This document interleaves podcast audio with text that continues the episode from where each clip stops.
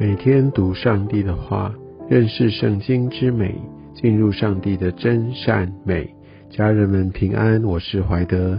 今天进入到撒母耳记下第九章，在这章的经文当中，我们看到大卫如何善待呃扫罗家的这些的后裔。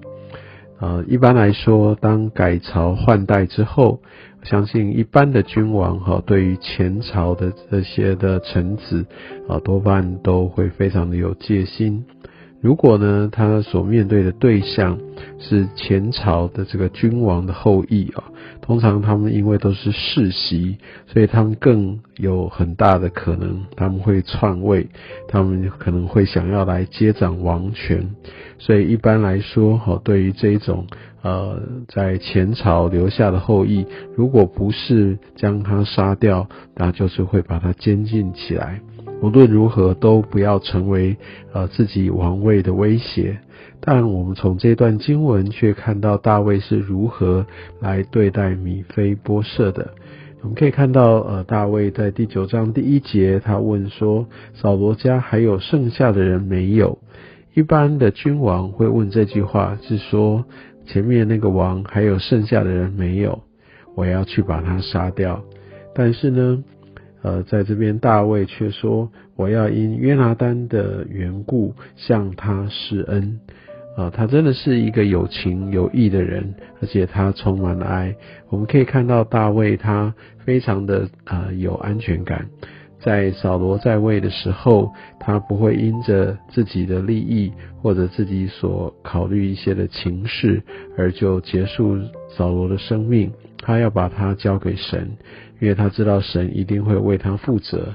他相信他的受高绝对不是枉然。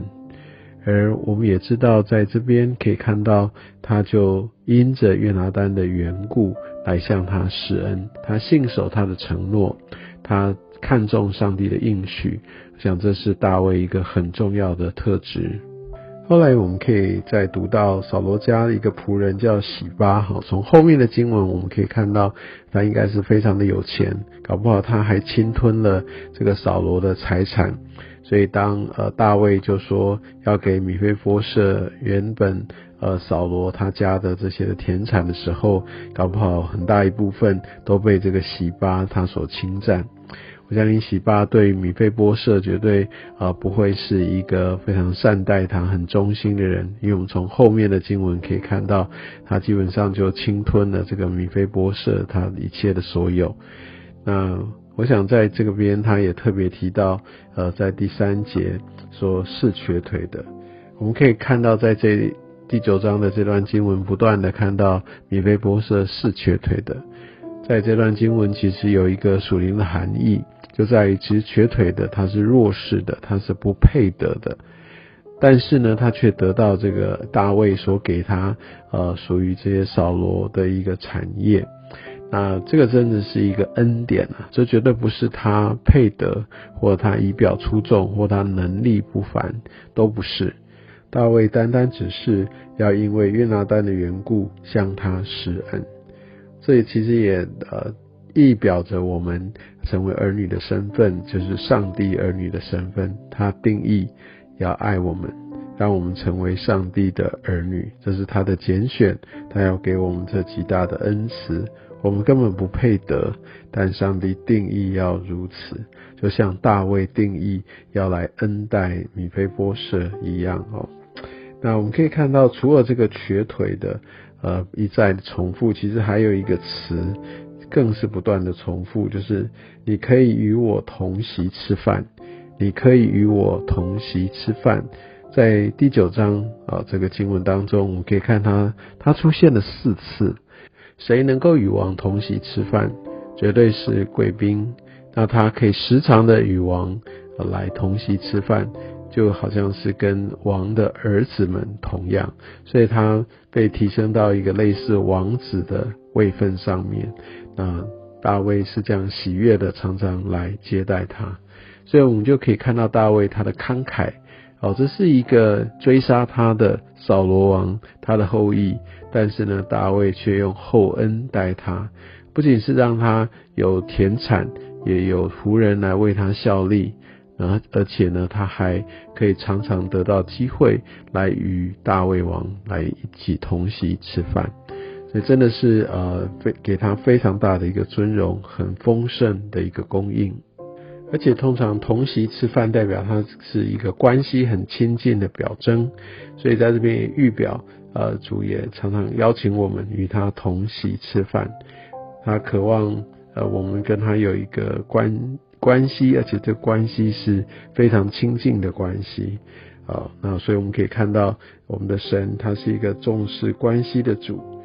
而在与我同席吃饭，在这一章不断出现的时候，让我们就可以知道，神一方面他会兴起，呃，他在他计划当中的这一些，呃的一些儿女，呃，或者我们在平常日常生活中或在一些处境里面所遇见的人，我想这样的相遇都不是偶然的事情。另外来说呢，我们可以呃看到大卫他的恩慈，他的恩慈之所以可以这样子来行使出来，而且还有他的慈爱、他的慷慨，这都建基于他对上帝的信心。我相信上帝会厚厚的来赐给他，他已经被高立成全以色列还有以及犹大全地的王哦，所以我相信神也透过这样的一个机。为扩大的版图要来兴起它哦，那。我们可以看到，就是在呃这段经文当中，我们看到大卫一个极深的安全感。他知道大卫既然呃让他成为整个全境的王，好必然会保守他的王位。所以即使对着这个前朝的君王的后裔啊米菲波设，他也并没有太大的担心，啊担心他会啊对他不利，取得政治上面的一些的利益。大卫是一个呃。胸襟非常开阔的人，原因是因为他信靠上帝，他敬畏上帝，他知道上帝所要应许的，没有人能够夺走。所以从这张经文当中，我们却也看到上帝的拣选以及他后世恩典。那我们也看到，好像我们生命当中，我们也都是瘸腿的，我们是非常不配的。其实我们根本没有办法用自己的力量来得到救恩。但上帝不是让我们去找他，而是他先找到我们。我们这是何等的蒙福啊，不是吗？愿上帝使用今天的话语来眺望祝福你我的生命。愿上帝祝福你。